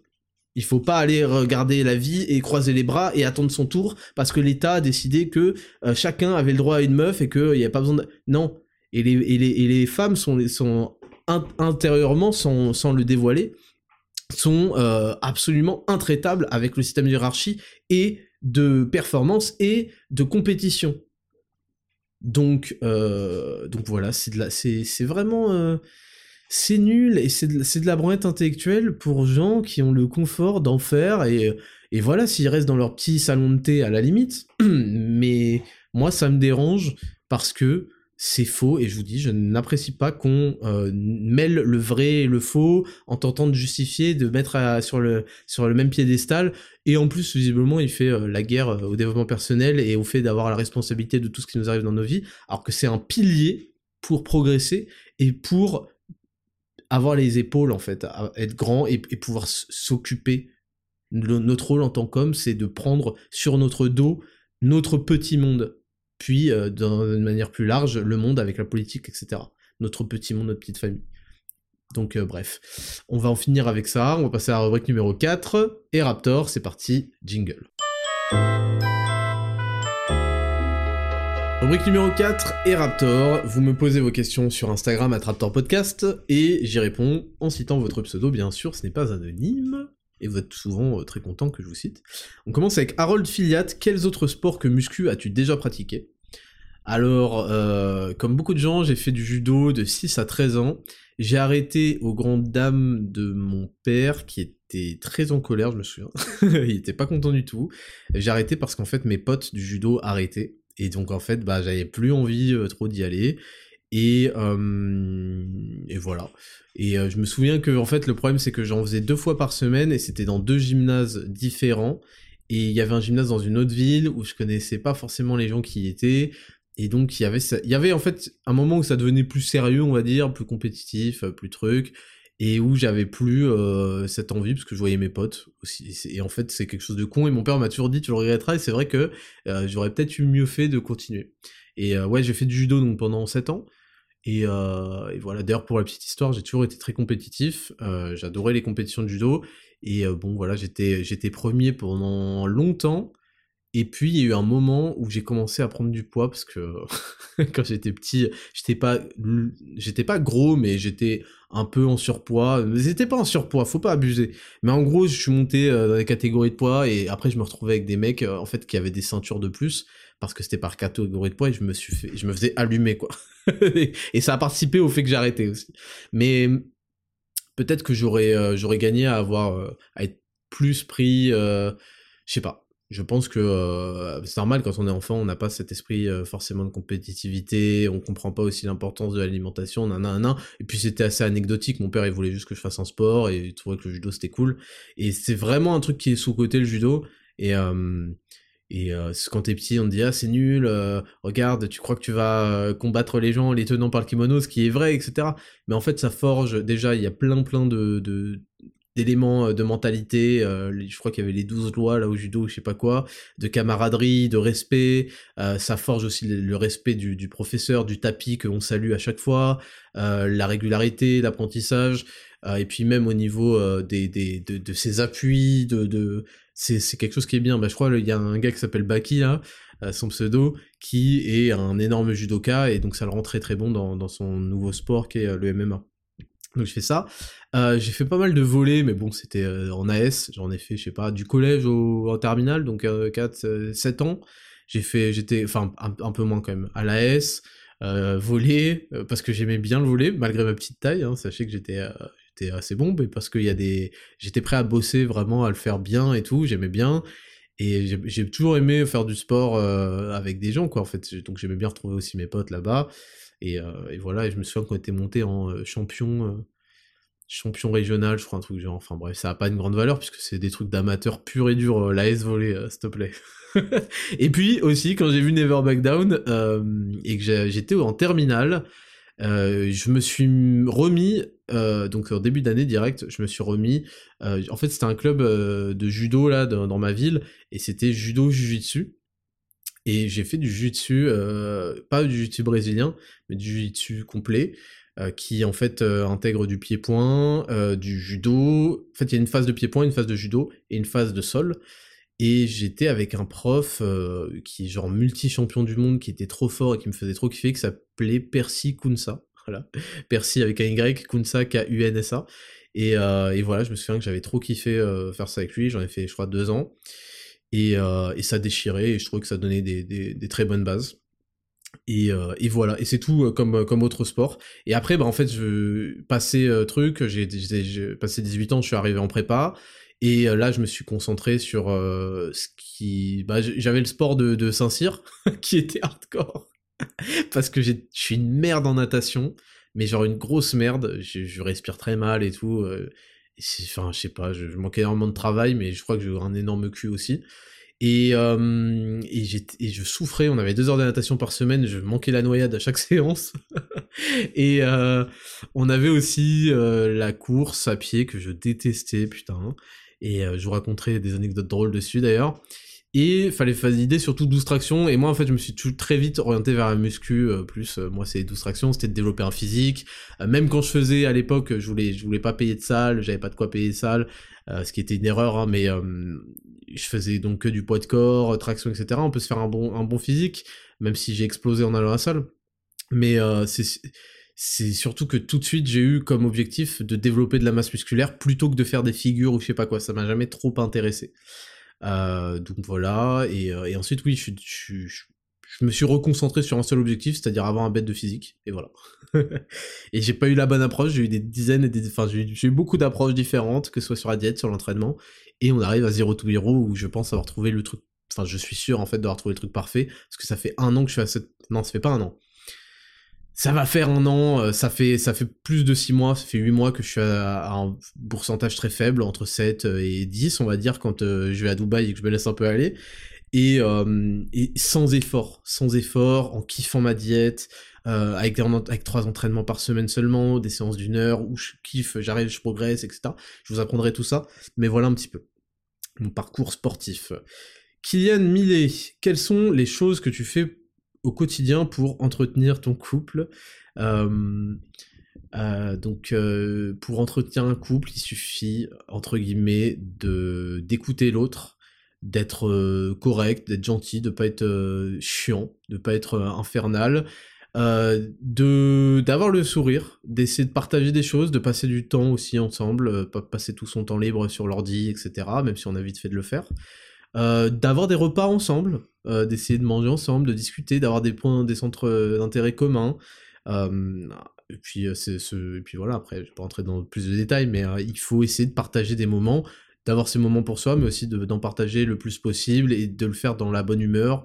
Et, voilà, et puis il y, a, y a beaucoup d'autres choses, mais ça prend du temps à développer. Karim, Annie, comment gérer ramadan, sport et diète? Alors ça, c'est un sujet qui va être euh, assez long. Je crois que le ramadan, c'est dans 10 jours, dans 11 jours. Euh, donc on a encore une émission pour euh, tous les musulmans pratiquants qui vont le faire. donc je pense que pourquoi pas développer ça dans un peu plus de long, un peu plus longuement, parce que en fait, si tu veux, moi je pars du principe que c'est c'est compliqué et je trouve que ça tue la philosophie qu'il y a dans le jeûne, etc. Euh, que ce n'est pas la priorité en fait la muscu et que c'est c'est justement un mois d'épreuve qui est fait pour développer plutôt un aspect spirituel et mental. Euh, et que le problème c'est que en fait si tu veux réellement optimiser ton, ton, ton entraînement etc déjà ce n'est pas faisable pour la simple et bonne raison que quand tu ne bois pas pendant toute la journée ça te met euh, tarif en fait arriver le soir et tu as tout sauf envie de performer à la salle la deuxième chose, c'est qu'il euh, n'y a qu'une seule solution. Euh, il y, a deux, y solutions. Non, il n'y en a qu'une pour s'entraîner, c'est très simple. C'est d'abord manger, se réhydrater, et ensuite aller s'entraîner. Et ensuite, du coup, les gars, euh, vous avez, il va être 21h, je sais pas quoi. Vous venez de subir une journée parce que les petits, les petits mecs là qui, qui vont dormir toute la journée, jouer à FIFA, se réveiller à 15h30, c'est pas ça en fait. Euh, genre, euh, vous avez forcément travaillé un jour dans votre vie toute la journée, crevé de soif, nanana. D'ailleurs, ça multiplie les accidents, mais bon, ça c'est au passage. Euh, et le soir ne va pas être propice à ça. Donc la meilleure stratégie, je vais te dire, c'est de vivre la nuit, mais ça va à l'encontre du délire, je trouve. Et sinon, la meilleure stratégie, c'est de faire de la réhydratation et un encas qui va pas peser sur le système digestif et qui va nous permettre, euh, dans les 30 minutes, dans l'heure suivante, d'aller s'entraîner. Et le, but, ça va être de conserver, parce que c'est hors de, conserver ses performances. C'est hors de question euh, de s'entraîner sans, eau ni rien. Il y en a qui vont vous dire il faut s'entraîner avant le premier repas, c'est une mauvaise idée. Ne vous entraînez pas sans eau, vous n'aurez même pas l'énergie pour performer quoi que ce soit. Et voilà, et moi, moi je vous le dis, on, développera plus et tout, mais je pense que être obsédé par l'entraînement, c'est oublier tout l'aspect euh, philosophique du truc, euh, spirituel, et, et quand tu essayes d'optimiser la chose, bah en fait, je vais t'expliquer, il faut vivre la nuit, donc c'est enfin, passé à côté du truc, tu vois. donc euh, voilà, et niveau diète, bah en fait, vos, vos tendances naturelles vont être révélées. C'est-à-dire que vous aurez beau euh, contrôler votre diète, etc. Déjà, en manquant d'eau, votre euh, NIT, votre non-exercice, votre votre dépense calorique liée pas aux exercices, c'est-à-dire aux 10 000 pas, ce genre de choses, à l'activité qu'on a pour la journée, euh, va diminuer, donc votre métabolisme va diminuer. Et donc vous allez vous retrouver dans une situation où vous allez prendre du poids si vous avez tendance à prendre du poids, que vous contrôlez ce que vous mangez ou pas, et vous allez sécher de ouf si vous avez tendance à, perdre du poids facilement, euh, si vous contrôlez ce que vous mangez, dans, une certaine mesure. Donc moi je vous dis, c'est un mois où vous devez euh, passer à autre chose mentalement, et l'avantage, c'est que. Euh, c'est quoi Du coup, ça va, ça va être euh, du 23 mars au 23 avril, un truc genre. L'avantage, c'est que une vous avez une semaine pour vous mettre dans le bain, et ensuite Zero to Hero sort. Donc soyez au rendez-vous. voilà pour te répondre, mais je pourrais développer plus, parce qu'il y a plein de conseils qui sont éclatés au sol, je trouve, dans, dans ce truc-là. Et, et, voilà, moi je te dis, il n'y a qu'une seule méthode, c'est couper le jeûne, s'hydrater énormément, euh, prendre une boisson en plus pendant le training, euh, s'entraîner en ayant pour but de, conserver ses performances. Mais je veux dire, après, le temps passe et passe et passe. Et je veux dire, vous allez manger à 21h30, je sais pas c'est à quelle heure là. Euh, vous allez vous entraîner à 22h30, vous allez remanger à 23h30. après, il faut tenir le rythme, le sommeil, c'est important. Hein. Et surtout, moi, je déconseille à tous ceux qui vont essayer de se lever à 4h du matin ouais, euh, faut se lever à 4h du mat pour aller manger, prendre un verre d'eau, je sais pas quoi. Franchement, vous allez enculer votre sommeil, ça va avoir des effets encore plus négatifs. Hein. Après, chacun fait ce qu'il veut. voilà pour ta question, Moré. Thomas, euh, on a Thomas DB Sioent. Bonjour Raptor, j'ai un problème. Comment on fait pour avoir des joues moins grosses? Alors, Déjà, pour tout ce qui concerne la mâchoire, c'est une énorme part de génétique, tout simplement, et de construction, euh, de, votre structure osseuse. Il y a un truc qui est vrai pour moi, c'est que quand vous ne faites que respirer par la bouche, quand vous n'apprenez pas pendant toutes les années de votre vie à, à, respirer correctement en ayant les dents qui se touchent, la langue en haut du palais et par le nez, vous n'aidez pas à la, à la construction d'une euh, euh, mâchoire euh, correcte. Donc ça, premièrement. Deuxièmement, dans la répartition du gras, bah il y a une énorme part de génétique. Il y a des gens qui, comme moi, par exemple, vont avoir les jambes à 4% de body fat et le tronc à 8 ou 9. Il y a des gens qui vont avoir l'inverse, des jambes grasses, truc. Donc il y a une répartition du, du, du, gras qui va pas être la même chose pour chacun.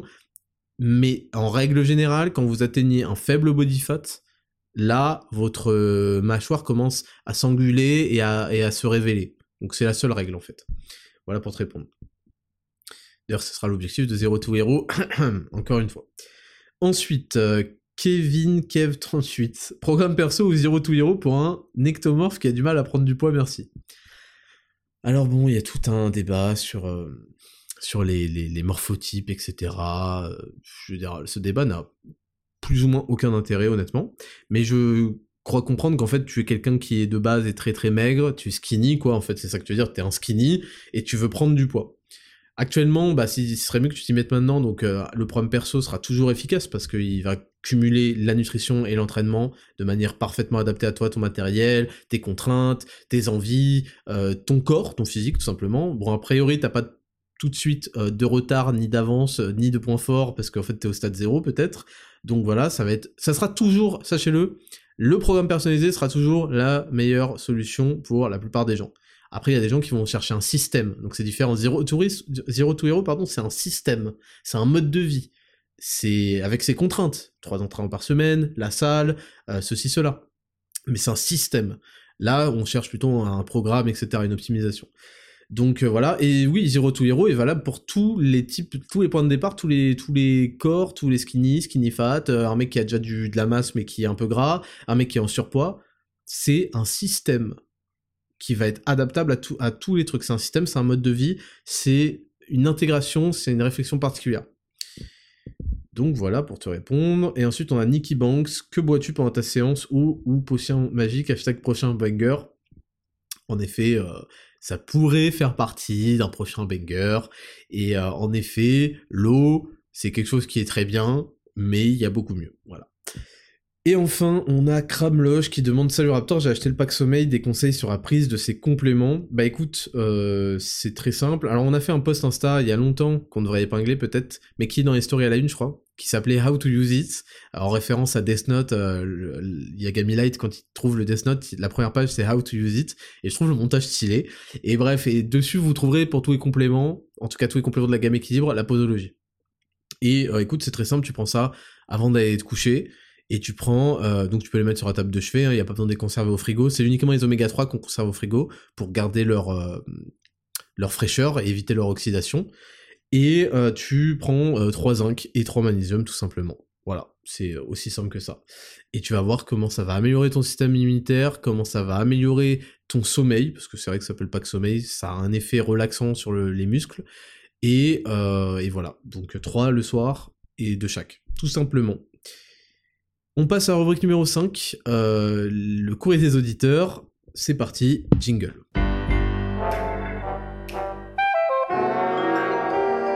Rubrique numéro 5, le courrier des auditeurs. On commence donc toujours anonyme. Euh, je crois que c'est euh, je crois que c'est un homme qui m'écrit.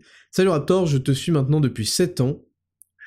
7 ans, ça fait 3, 4 et B 2016.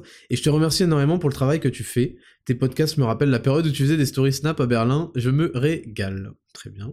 Bon, ils sont quand même de meilleur niveau que les stories Snap euh, à Berlin. Bref, ayant été ridiculisé par mon ex qui avait une double relation cachée et qui serait sur le ghetto m'a traité de manipulateur, j'ai pris vraiment cher. Je vais m'en remettre parce que je suis devenu solide, cependant j'ai extrêmement peur que la confiance que j'accorderai à mes prochaines relations soit complètement niquée, que je devienne complètement psycho, que faire? Euh, écoute, euh, au risque de te décevoir, je pense que, tu sais que moi, contrairement à Guillaume Meurice, je pense qu'on a une responsabilité dans tout ce qu'on fait. Euh, je pense qu'il faut que vous, appreniez à développer un, radar à pute en fait, hein, tout simplement. Il y a une, premièrement un radar à, pute, franchement ça se sent. il faut que tu regardes un petit peu son historique à la meuf, et puis même dans les premières, semaines, premiers mois de la relation, que tu ne sois pas en mode ça y est c'est la femme de ma vie, que tu gardes une, petite distance pour euh, apprendre à mieux la connaître. Et je te dis, c'est peut-être valable dans les deux cas, mais moi je vais parler de mon expérience, et il se trouve que je suis hétérosexuel, donc euh, désolé euh, mesdames, si ouais, c'est aussi les garçons, raconte pas ta vie. Je vais parler juste par rapport les hommes par rapport aux femmes. c'est important aussi de connaître un peu sa vie, son historique. on parle souvent de ce qu'on appelle le body count, et c'est pas euh, juste pour savoir euh, l'état de, je sais pas quoi, de sa schneck, ou je sais pas ce que, les gens racontent. c'est pour voir euh, s'il y a une sorte de tendance à euh, quand elle a un problème dans la vie ou un problème de couple, est-ce qu'elle va aller se faire sauter par euh, quatre mecs euh, pour se venger? Est-ce que elle a tendance à pas être régulière? C'est ça en fait qu'indique le nombre de partenaires sexuels qu'on a eu précédemment.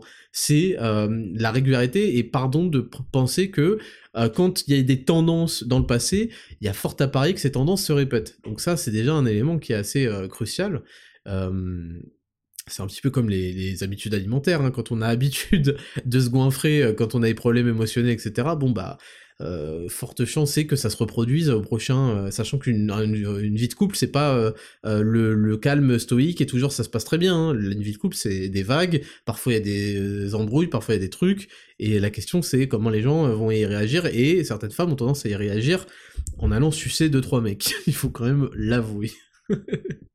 Donc ça c'est la première chose. Euh, et puis ensuite, il faut que tu euh, étudies vis-à-vis de toi, est-ce que tu étais le mieux que tu peux être, qu'un homme peut être dans un couple? Est-ce que tu euh, avais des, des, des... est-ce que tu avais des défauts? Est-ce que tu avais des, des moments où tu n'étais pas suffisamment au top, où tu n'étais pas suffisamment puissant, où tu lui inspirais pas suffisamment de virilité, etc., pour qu'elle soit allée voir ailleurs? Il y a aussi ça. Il y a des meufs qui vont aller voir ailleurs.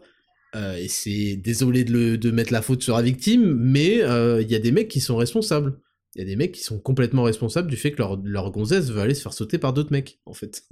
Donc il faut aussi essayer d'analyser de ton côté qu'est-ce que tu aurais pu faire de mieux et où tu n'étais pas à la hauteur, pas suffisant pour lui permettre de ne kiffer que toi, de penser qu'à toi, etc., etc. Et ça, c'est un élément qui est tellement central de se remettre en question et d'essayer de savoir comment on peut être le best. Pour ça, fait, c'est la meilleure solution pour éviter de se faire kiffer, en fait. C'est d'être un mec tellement intestable que la meuf, elle va jamais avoir une idée sur personne d'autre, elle est obsédée par toi, limite.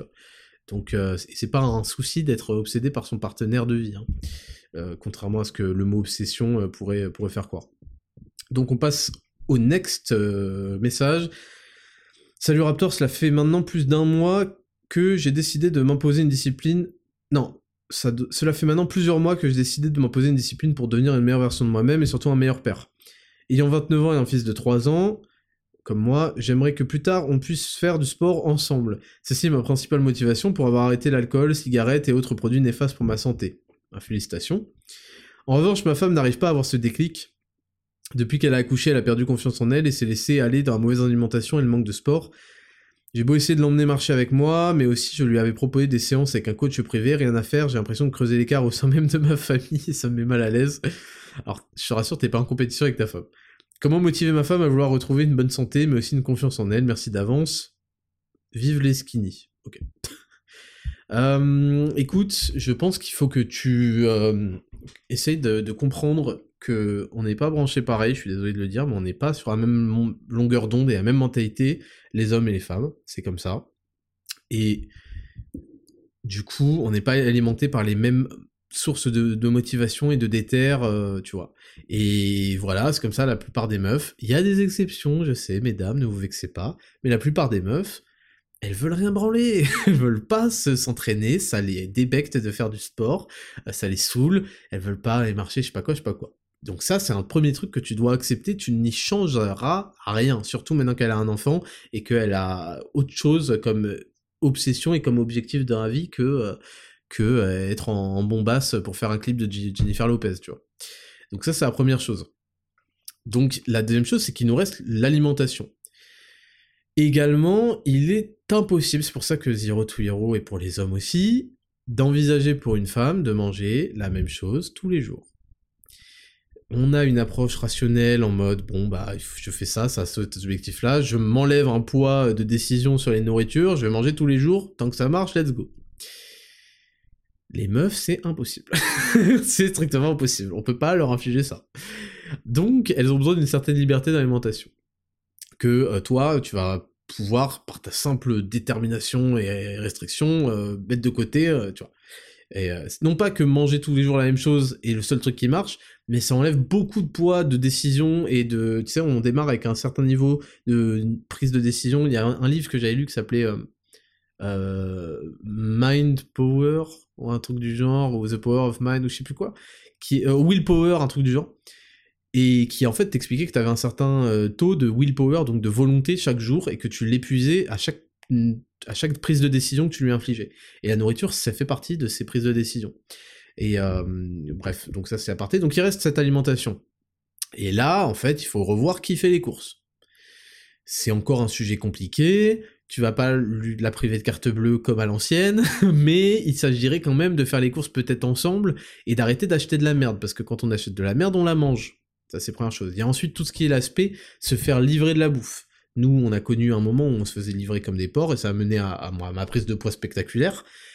Et euh, tout simplement, peut-être qu'il faut faciliter l'accès à la nourriture et à la, diète et à la cuisine. Donc peut-être que tu devrais implémenter dans une partie de vos plats des trucs déjà préparés, faciles à, faire réchauffer, et euh, tu vois, pour que elle puisse en fait s'enlever un poids de, de cuisiner, de trucs, trucs, ça peut être chiant et ça peut mener à des désastres alimentaires. Ensuite, euh, il y a le fait de manger les mêmes, la même chose, mais peut-être que vous n'aurez pas les mêmes quantités, autour, à table, ensemble, ce genre de choses, faut que vous mangiez ensemble. Et je te dis, il y a vraiment cet aspect de pas faire entrer le diable à la maison et de faire très attention à ce que vous achetez quand vous faites les courses. Donc il y a plusieurs choses où tu peux rendre sa diète toujours agréable. Évidemment, bah faut, faut connaître un petit peu, faut un peu d'expérience, etc. Mais en tout cas, plus tu rendras la nutrition facile d'accès, agréable sans non plus avoir des restrictions de fou, et plus ce sera abordable pour elle. Et c'est le seul paramètre que tu vas pouvoir changer chez elle. N'oublie tout ce qui est sport, je sais pas quoi, oublie tout ça. En plus, tu vas la saouler. Et elle va prendre mal le fait que tu vas traiter de sale grosse tous les jours, si tu veux aussi, peut-être. Donc voilà pour te répondre.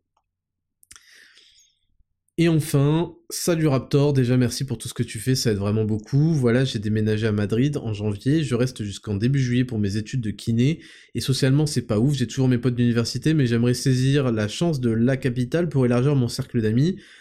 Je vais à la salle et le reste du temps je suis soit en clinique, soit à travailler sur ma thèse. Si t'as un conseil pour comment se sociabiliser hors du monde des études, ça serait avec grand plaisir. Bah écoute, il y a seulement deux possibilités hein, quand t'es à l'étranger. Enfin, il y en a trois. Il y en a une, c'est de, t'en foutre. Bon, voilà, pas, ça a pas l'air de te convenir. c'était, pas la solution de, la plus, la plus stylée que j'ai sortie de ma vie, mais bon, c'est une solution qui existe. Hein. Il y en a, ils sont, ils sont cogne. Euh, moi, quand j'étais à Berlin, euh, bon, euh, je m'en tapais. j'avais, parce que j'avais une présence sur les réseaux sociaux. Bon, je travaillais un petit peu, truc. mais voilà, c'était pas au cœur de ma vie de me dire putain, faut que je rencontre des Berlinois, je sais pas quoi. Même si j'aurais bien aimé. Euh, la deuxième solution, ça va être euh, d'utiliser ce qu'on appelle les groupes. Euh, non, la, deuxième solution, ça va être de faire l'aventurier, d'aller toi-même dans des bars, dans des trucs, etc. Ça dépend des gens, mais je pense que si c'était ton type de personnalité, tu l'aurais déjà fait. Donc si tu l'as toujours pas fait, c'est que ça te correspond pas. Voilà, on barre ça. Et la dernière solution, c'est bah en fait de trouver les groupes. avant c'était groupes Facebook, je sais plus trop comment ça marche maintenant. les Français à Madrid et euh, voilà, d'essayer de prendre connaissance, de prendre contact. Oui, c'est chiant, on a envie de rencontrer des gens locaux, mais ça peut être déjà une bonne manière de sortir et de faire ce, genre de rencontres au fur et à mesure. Et puis voilà, dans le pire des cas, bah, c'est des gens avec qui tu vas pas du tout t'entendre, avec qui tu seras pas du tout sur la même longueur d'onde. Peut-être que dans, il y aura quelqu'un avec qui tu vas mieux t'entendre. Voilà, dans le pire des cas, bah, ça, se, produira une ou deux fois, et dans le meilleur des cas, tu vas pouvoir faire des rencontres avec des sorties plus régulières, euh, des activités, des gens qui vont te montrer des trucs qu'ils connaissent bien, etc., etc. Donc voilà, moi je te dirais, si tu le veux vraiment, tu as ce genre de, groupe, euh, et au pire, c'est une mauvaise expérience, et ça te fera des trucs à raconter plus tard, tu vois. Donc voilà, c'est plutôt très simple, hein, honnêtement. Euh, c'est tout, voilà, c'était le dernier message, t'es un homme au passage, voilà. C'était le dernier message de, euh, de, de ce, cet épisode 26 de 10 000 pas. Je vous remercie de l'avoir écouté. La semaine prochaine, comme je vous l'ai dit, euh, il y aura toute une rubrique 3 sur euh, toute cette dopamine, etc. Et je pense que, encore une fois, c'est un épisode très riche et très intéressant. Et je vous souhaite à tous de, de bien travailler cette semaine qui vient, d'avoir les esprits en bien placés, de commencer la méditation si vous l'avez toujours pas commencé. Et d'ailleurs, j'en parlerai la semaine prochaine. et voilà. Et voilà. Et bonne semaine à tous. Euh, travailler, continuer à avancer sur vos projets, c'est important, on en a besoin pour se sentir vivre et pour être fier et progresser. Je vous souhaite à tous une très bonne semaine, c'était le Raptor, je vous kiffe, ciao